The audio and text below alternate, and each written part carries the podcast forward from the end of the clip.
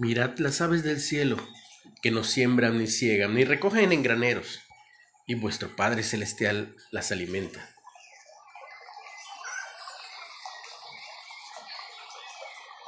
Hace poco, mientras subía con un amigo una colina, cruzamos un campo de flores silvestres, hasta llegar a un bosque de pinos altísimos, y después descendimos a un valle donde nos detuvimos un momento.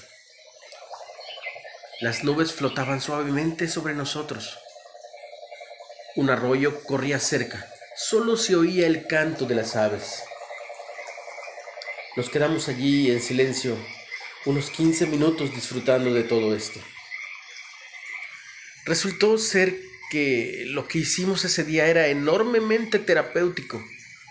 Un estudio de la Universidad de Derby comprobó que las personas que se detienen a contemplar la naturaleza experimentan más felicidad, menos ansiedad y un mayor deseo de cuidar el planeta.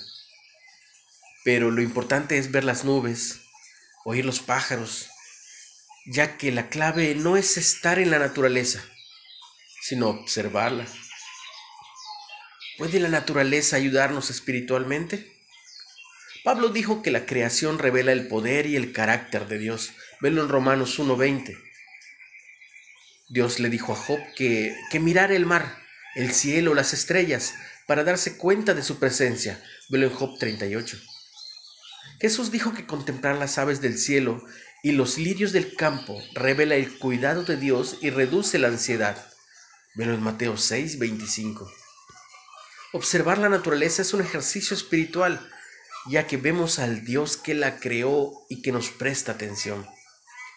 Dios del cielo, Dios del cielo y de la naturaleza, recibe hoy mi adoración.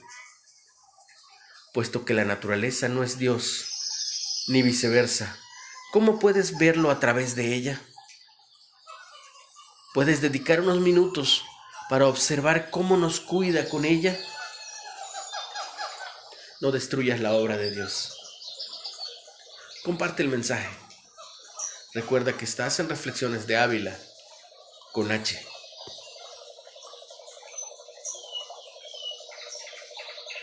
Sí, claro, faltó el que recibas mucha bendición y que lo hagas en el nombre de Jesús.